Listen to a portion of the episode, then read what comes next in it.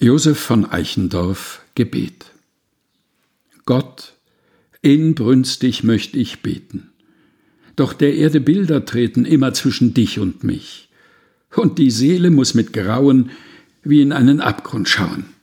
Strenger Gott, ich fürchte dich. Ach, so brich auch meine Ketten. Alle Menschen zu erretten gingst du ja in bittern Tod.